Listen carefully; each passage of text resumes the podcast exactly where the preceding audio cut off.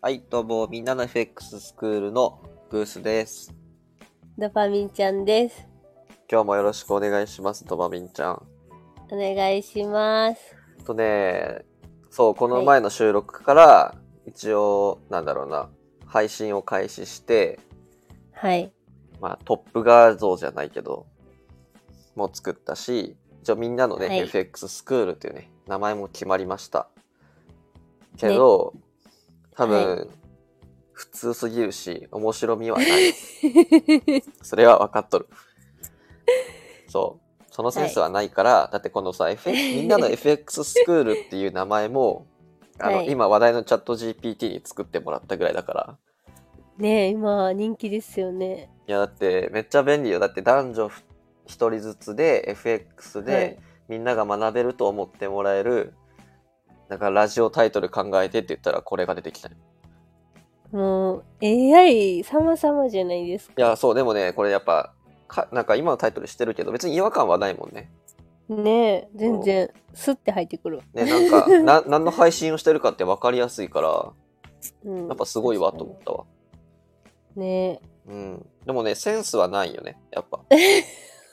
まあ、も求められても困るってね、GPT 側も言ってるかもしれんけど、え。 はい。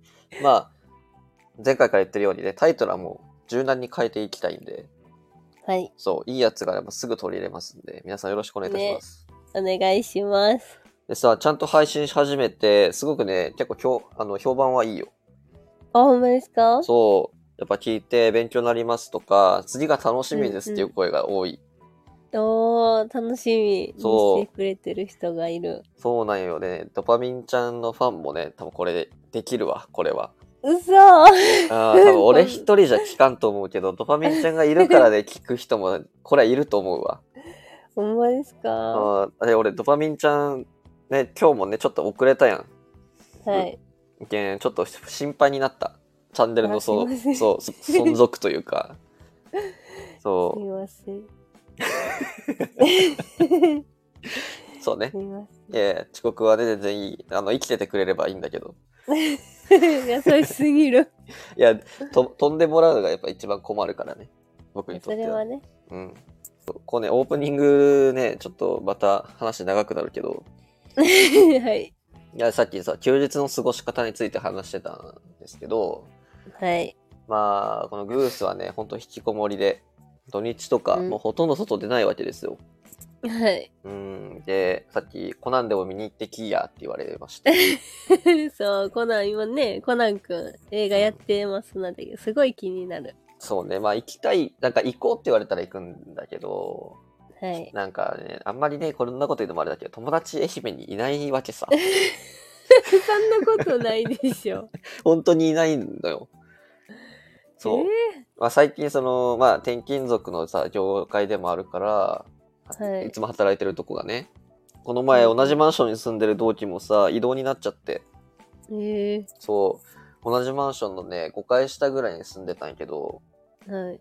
そうねあのそいつすごい料理も作ってくれるから もう彼女そう、あの、あのインターホンもなしでさ入ってくる俺玄関鍵閉めないタイプだからで、怖っ。そうガチャって入ってきて「唐揚げ唐揚げ」とか言って入ってくるんだよかわかわいくない みんな今なら、あの、グーさんの家入りますよ。はいやでも気をつけないといかないかんなとは思うよ。 え、ほんまに、えー鍵閉めてください。いやーでもねだ大学の時からそういう癖があってさえ、誰かいたりとかしたことないですかいやいや学生の時いやその知らん人はさすがにないよ。そう、私の友達、あの、専門学校の友達、家帰ってきたら、あれ、鍵開いてて、あれってなってえ、自分の部屋開けたら、ベッドにおっさん寝てたってい言やって怖っましたよ。どうし、どうしたんって言ったら、いや、怖すぎて、あの、おっさんは寝かしたまま自分が家出たって言ってました。怖すぎるやろそ れ。そう、だから、気をつけて。 えちょっと怖くなったんやけどそんなことあんのあかんって、いつも怖い話したらあかん。なんか楽しい 話したらあかん。いやでも鍵ねそうだからそれでさ鍵を持つ癖もさなかなかついてないからオートロックをね俺入れなくなるわけよ。えーだからあたまにめっちゃ怪しい人みたいな感じあの誰かが入っていくところに後ろからついていくとかいや、ほんまに。いやまあでえ、もねずっと待つってことあのね一番待ったのが2時間ぐらい待ったなえぐ えぐアホやろうん。言ったらダメですけど、うんアホやん。そう、アホなんですよ。物忘れも激しい上にそんなことしてるから、まあ、アホなんですよ。まあでも同じマンションにね、同期前いたから、ピンポン押して、もう何時であろうとピンポンをね、押して迷惑をかけてたんですけど。そうね、そういう低たらくなところだらけなグースなんですけどね。はい。そう、伝えたかったのは、もうこれオープニングでちょっと長くなるんで全然飛ばしてもろって全然いいんですけど、あの、金田一少年っていうね、まあちょっとコナンから発生して、はい。金田一少年っていうね、あの、まあなんていうの事件系のやつね、ちょっと古いですけど、はい。あれにも犯人って結構黒い人が出てくるんですよね。うん。で、そのね、黒い人のストーリーみたいな。黒い人側視点の話みたいなのがあるんですよ。はい。それ面白いですよ。えー、待って、金田一少年見たことあるけど、全然思い出されへん。金田一少年は、まあ、まあ、コナンと設定結構似てるからな、あれ。うん。まあ、コナンだってちっちゃくな、金田一少年が薬飲んだバージョンと思ったらいいのかな。まあえー、見よう、後で YouTube。。そうう、なんかね、黒い人が事件、まあ、犯人側だからさ、うんう犯ん。人側が、その、事件を起こすために、こう、いろいろ行動してるんやけど、まあ、金田一少年とか、まあ、頭のいい人がね、うん。あの、事件を解決解決していくから、めっちゃ焦るわけよ。うんやば、バレるみ たいな。どうしようみたいな。そういうのも全部、心理とかが書かれてて、逆に面白い。えー、ちょっと気になりますね。そ見う。よ休日の過ごし方とか、まあ皆さんあると思うんですけど、まあこういう風にね、あの、土日とか相場が動いてないんで、勉強の時間にね、するっていうのはすごく充実すると思います。う。はい。でもこのコンテンツは、あの、ラジオで、配信で聞けるんで、運転中で聞くのもよし、なんか家事しながら聞くのもよしっていうね、はいで。面白楽しく学べるコンテンツ目指してますんで、はい。頑張りましょ頑張りましょう。う。で、今日ですね、テーマがなんと、日本銀行日銀の政策方針っていうテーマにします。はい。まあ、なんでこのタイミングかっていうと、まあ、3月、4月で、この前のね、前任の黒田総黒田総裁が退任して、新しく上田総裁が就任しました。はい。で、今後の日銀って、どういう風な方針でいくんだろうであったりとか、まあ来週にはね、日銀の政策会合が、上田総裁になってから初めての会合があるわけなんで、はい。まあどういったその内容だったりとか、どういった発言とかすれば、まあ為替がね、どう動いてとか、まあそういったのをね、知ることで戦略の一つになるんで、そのためにはやっぱり理解しとかなきゃいけないですし、それでね、為替も思惑で動いていきますんで、まあ、はいそういったね、あのー話をしていければと思います。はい。で、に日銀の政策会合って言われたら、ドパミンちゃんはどういうのイメージするというか、なんて説明するなんて説明するええいやもう YouTube ライブですよね。あ上田総裁 が会見する。あー見たことありますええまあ、あります。あります言ってることどれぐらいわかる、あれ。言ってることはわかんないけど、いつバズーカ来るか気になりますね。 あれね。まああれね、はいライブ配信だけど、通信環境とかによってね、ちょっとバズーカね、はいずれたり取れなかったりするけど、はい。これ3月のあれね、えっ、と、配信しながら僕チャット打ってたんですけど、まあ、かな売ってまりし、たよね。かなりいい配信だったと思いますよ、個人的に。ねえ。一瞬下がった時はヒヤッとしたけどね。 うん、 そうそうそう。でも一瞬下がった時で、上がる直前に多分今って言ったんかな確か。うん。あれは誰だったかな日のみさんかなんかが、物価の安定のために、今後も金融緩和の継続みたいなのを含み、含むような発言したんですよ。えー、はい。それで、あ、これはもう絶対継続やと。うんうん。もうやっぱ相場を大きくね、動かすようなことは今日は言わんって思ったんで、まあ、あのタイミングしかなかったなと思ったんですけどね。え、でもさ、そっから、バズーカ打ってくるかもしれないでしょいや、ないでしそれょ。はないう初めての会見で。あ日銀政策会合だったらありえますけど、まあ、初めての記者会見ですからね。あ、ああ、そっか。うん、で、かなり言葉選んでる感じも、あの、あったんで、上田総裁がね。はい。うん。まあ、あのタイミングでそんな言うことはあんまないかな、ああいう時に。うんっ。ていう傾向と対策もね、分かってくると、より戦略につながると。はい。まあ、それで、かなり踏み込んだところなんで、まあ、に、まあね、その日銀の政策方針とかも理解するにあたって、はい。その中央銀行なんですよ、日本の。日本はのい中央銀行のことを日銀って言うんですが、中央銀行、はい。はい、これじゃあ日本の、まあ、日銀ですね、まあ、何のために存在するでしょ何のためにう、うん、まあ何日銀のね、あの存在の目的存在意義っていうのは何でしょうえ物価の安定おいいですね文化の安定これ正解ですねもう一つありますえー、もう一つはわかんないですね。これはあ、なんか飲んだ。あ聞こえカットします えっとはい物価の安定はえっと正解ですもう一つが金融システムの安定ですえー、金融システム、あ、貿易とかまあそれも一個含む、まあちょっと間接的やけど、金は融いシステムってまあ簡単に言うと、日本の財政状況とか、はい。例えば銀行間でのやり取りとか、まあ円滑に進めたりとか、はい。そういうのをまあバランスを取るような役割をしてる。はい。で、えっ、とまあ物価の安定の方はね、イメージが湧きやすい方かなとは思います。はい。うん。なんで、今ね、あのー日銀がずっと金融緩和とかしてますけど、はいま。あ、それは物価のね、えっ、と、まあ、いわゆるインフレを誘導するためのものだと。まあ、そういった話も今後していくんですけど、はいで、。その、もう一個の金融システムの安定に関しては、まあ、簡単に言うと財政破綻しないようにしたりとか、はい。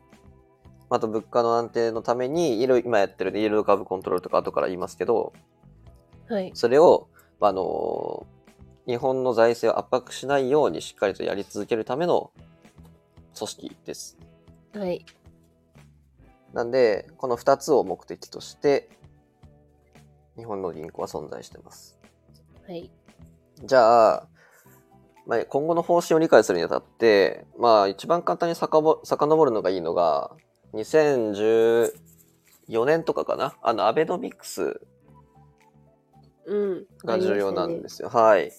で、アベノミクスのですね、まあ、3本の矢と言われはるい一つの中に、大胆な金融政策っていうのがありました。はい。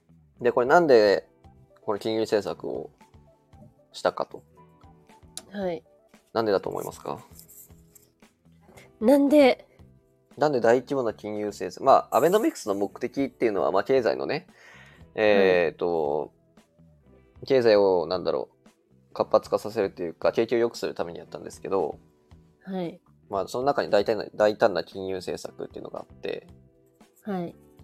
日本のこういった状況をこうしたいっていうのがあったんですが、はい。その、もともとのね根本となるこういった、まあ、悪い状況って何だったでしょうかええ何わかんない。これはまあ言われたら多分さ聞き方もあるけどデフレですねあ日本っていうのはここ30年ぐらいずっとデフレーションあ。はい。手が続いてて他の国が、まあ、インフレとデフレを説明すると、はインい。フレは物価の上昇はい。に伴い、まあ、賃金も上昇し企業の売り上げも上がるという、まあ、いわゆる、まあ、リフレーションのようなね、まあ、インフレ、まあ、物価の上昇が上がることをインフレとするならばその逆で物価の上昇が下がること、まあ、下がってはないんですけど、はい。えー、と賃金がですね、まあ、しか上がらないとか、インフレが起こらずに、まあ、いわゆる物価の上昇が、まあ、ちゃんと上がってない状況をデフレっていうふうに言います。はい。なんで、この物価の上昇がですね、伴ってないことに対する、まあ、黒田総、その時の黒田総裁のはい一つの見解は、まあ、日本銀行に責任があると。はい。っていうふうに言ってました。はい。でそのために何をするかっていうと、えーっと、大胆な金融政策ということで、金融緩和というものをしました。はい。で金融緩和って、まあ簡単に言うと金利をまあ下げることですね。まあ、いろんなやり方あるんですけれども、市場のですね、供給するお金の量を増やすことによって、物価の上昇を誘導しようっていう方針です。はい。これは聞いてイメージ湧きますかイメージ湧きます。いいですね。なんで、えーっと、まあ、その3本のうちの一つの金融政策、大胆な金融政策の中に、まあ、マイナス金利って言われる、金利って普通ね、あの、プラスなんですけど、これをまあはいマイナスにすると。はい。なので、よりお金を借りやすくしたり、まあ、借りやすくするのが一番わかりやすいですかね。することによって、あの、設備投資しやすくなったり、まあ、もうあの、インフレ率が上がることによって、まあ、企業の売り上げを上げるっていう、まあ、リフレーションのですね、誘導しようとしてました。はい。で、まあ、もう一つ言うと、ETF とか、まあ、株式のですね、ETF と言われる、なんて言ったらいいのかな、これは。まあ、簡単に言うと日経225とか、まあ、他にもトピックスとかあるんですけど、はい。まあ、株式の指数となるものの、を買い支えることで株価が下がりにくい状況も作りました。はい。なんで、景気を良くするために、市場にお金を配りまくる方針と思ったらいいです。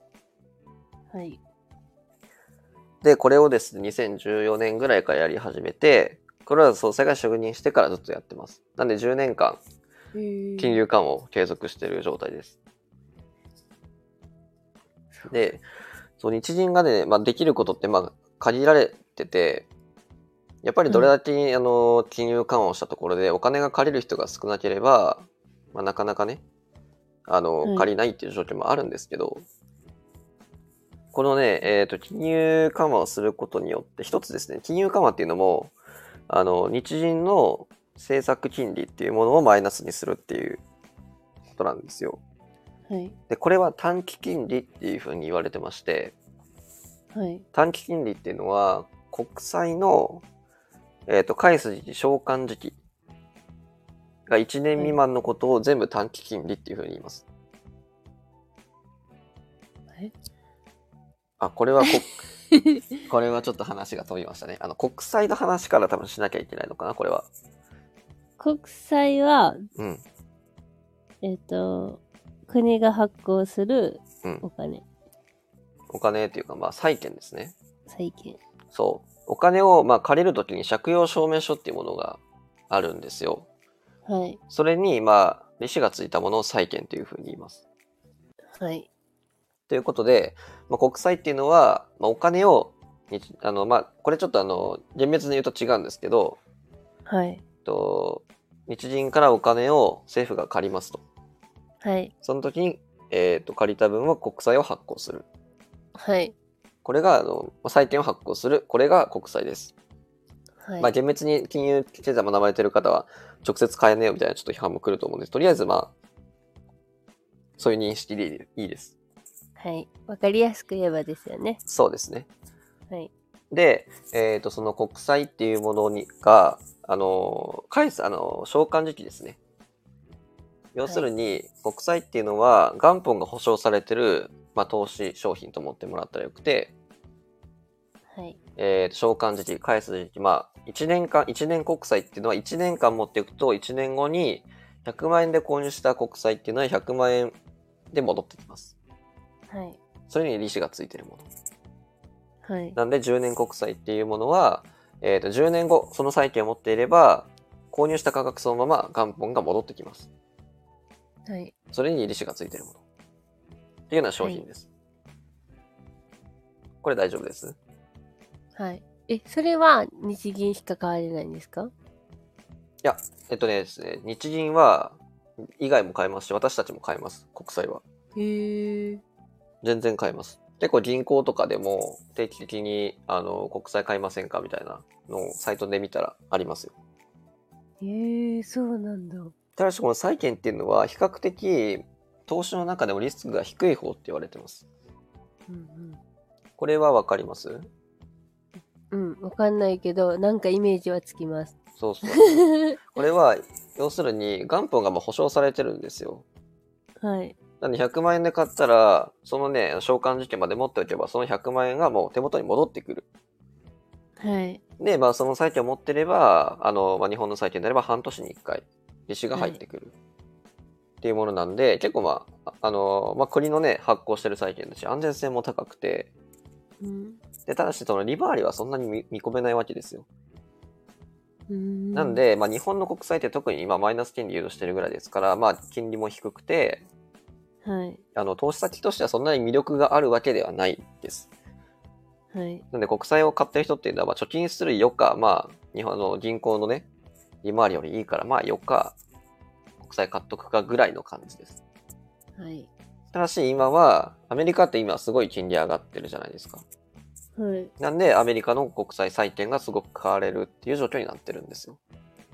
うん。利回りがね、あの、今はまあ3%台ですけど、まあ、ピーク時は4%とかあったわけですから、はい。まあ、100万円のね、債券を買ったとするならば、まあ、4%の利回りがまあ保てる。で投資先として、まあ、4%ってそんなに悪くない数字なんで、2%、3%見込めるんだったら悪くない数字なんで、そういうのも含めて、まあ、魅力的と、まあ、思われる、あの、まあ、アメリカの国債ですね。でもまあ、去年とか思われてました。まあ、ちょっと離れてしまったんですけど、国債っていうのは、まあ、いわゆる一つの投資商品ですけど、はい。この政策金利っていうね、日銀の政策金利に関わるのは短期金利のみです。はい。で、この1年未満の償還のものを短期金利って言って、1年以上はいの償還時期の30年国債、40年国債とかあるんですけど、はいそ。れは全部長期金利というふうに、これ定理上、あの、そういうふうに言います。はい。なんか1年、2年とか長期とは感じないと思うんですけど、まあこれはもう言い方、言い方の話です。はい。で、この短期金利の、あのー国債に関しては、もう市場にはほとんど出回らない、出回らないです、これは。はい。これは、あの政府しか扱わないものとなります。はい。で、この政策金利っていうのをですね、短期金利を、えっ、と、政府が、あの、日銀が決めることによって、それにつられて長期金利の方も変動していくんですよね。はい。だから、この政策金利っていうのは、えっ、と、長期金利にも影響するんで重要ですし、言い方を変えれば誘導金利というふうにも言われます。うんここまで大丈夫です。はい。大丈夫です。はい。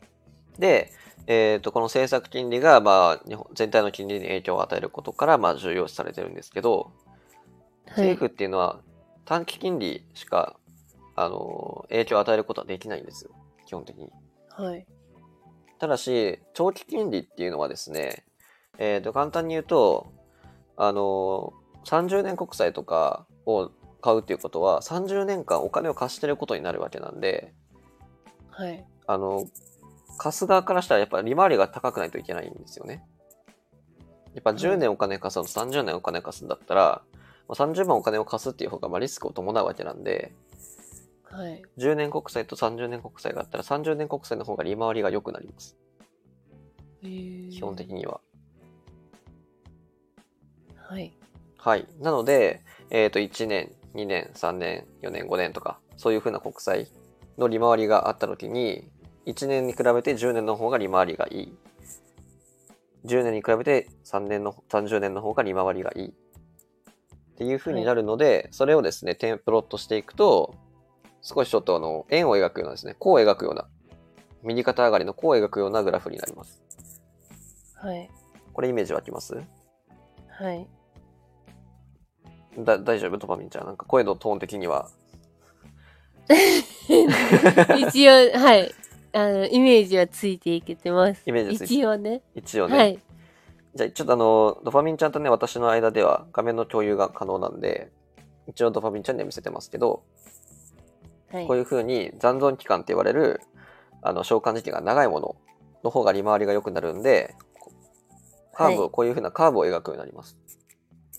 うーんこれをイールドカーブって言うんですよ。えー、あこれをイールドカーブって言うんや。はい。あこのことをイールドカーブって言うんです。えー、名前だけ知ってて何か分かんなかったです。そうなんですよ。これがよく聞くイールドカーブコントロール、英語表記で YYC ですね。うあ、ーん違う、YCC か。で、これをですね、今説明した理由としては、政府としては基本的に短期金利しかいじることができないんですよ。はい。それにつられて長期金利も動くんで、短期金利を低くすれば長期金利も下がる。短期金利を上げれば長期金利もつられて上がるっていうので、ちょあの、操作をするんですけど、はい。この、政府としてはなるべく金利を下げたいと。はい。むしろ、マイナス金利、えっと、短期金利はマイナス今0.1%なんですよ。はい。だとしても、長期金利の10年国債の利回りっていうのは、あの、0マイナスじゃなくて、プラスの0.5とか1%とかになる可能性があるんですね。はい。なんで、日銀は一番最初にこう10年国債の利回りもゼロにしようと。はい。でも世界中からしたら、いや、長期金利いじれないからどうすんねんと。その時に、イはいールドカーブコントロールという手段を取りました。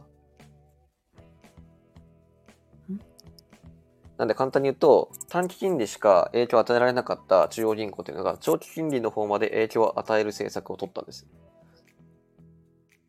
うんこれどうや、どういうふうにするねんっていうと、国債を買いまくるという手段です。はで、ここで国債と金利の関係を理解しておかないといけなくて、もうこれは、ちょっとこのラジオでここの回でお伝えするとややこしくなるので、またあの希望があれば別の回でお話ししますけど、簡単に言うと、国債を、例えば10年の利回りがあると、利回りがある国債を買うと金利が下がります。あへえ。国債を買うと金利が下がる。はい。この逆相関を覚えておけばいいです。なんで国債10、は10年の利回りを下げたい。下げたいということは、10年の国債を買えばいいんです。はい。いそうすると、10年の国債の利回りが下がるんですよ。はい。そうすることによって、えっと基本的にですね、10年の国債よりも5年の国債の利回りは高くならない。イールドカーブがあるからですねうん。なんで、長期金利もガクッと全体的に下げることができるっていうのがイールドカーブコントロールです。うーん。え、これもちょっと噛み砕いた話はまた違う回でしてくれるんですかね。どこを噛み砕 くって、例えば金利と国債の話ですかえ、その相関っていうか。ああ、えなんでその金利が下がると国債が買われたりとか、なんでか国債が買われると金利が下がるのかっていうところですね。あ、そうそうそう。あ、それはじゃあちょっと別の回でお伝えしましょうか。はい、お願いします。それかちょっともしかしたらこの回の間に組み込むかもしれないです。はい、はいわ。かりました。なんで今は、えっ、と、イールドカーブコントロールっていうのがあって、10年国債を日銀が買いまくることで、は国い。債を買うということは金利が下がる。はい。で、イールドカーブコントロールのこのなだらかな円です。あのーカーブっていうのを、10年国債だけ下げることによって、それにつられて長期金利とかも全体が下がるんで、簡単にに。言うと短期金利を政策金利。で、イールドカーブコントロールで長期金利をコントロールすると。なんで簡単に言うと全体の金利をなるべく下げられる、えっ、と、方針。いわゆるそれが大胆な政策金利で金融緩和になってます。はい。ここで今の日本のやりたいこととかはちょっと見えてきました。はい。簡単に言うとお金をまあ、いっぱい配るとかね、ばらまくといったらちょっと語弊のね、あの表現もあるんですけど、まあ簡単に言うとお金を借りやすい状況を作って、それがインフレをね、あの、下支えするというか、押し上げる形にもなる。そうすることによって、物価の上昇に伴い、企業の売り上げも上がり、賃金も上がりといった、こういうリフレーションを誘導することによって、日本の経済を良くしよう。はい。そのためには短期金利だけをいじってたいじってるだけじゃ無理だから、イールドカーブコントロールという長期金利をいじる方針まで取りますよっていうのが今の日本です。はい。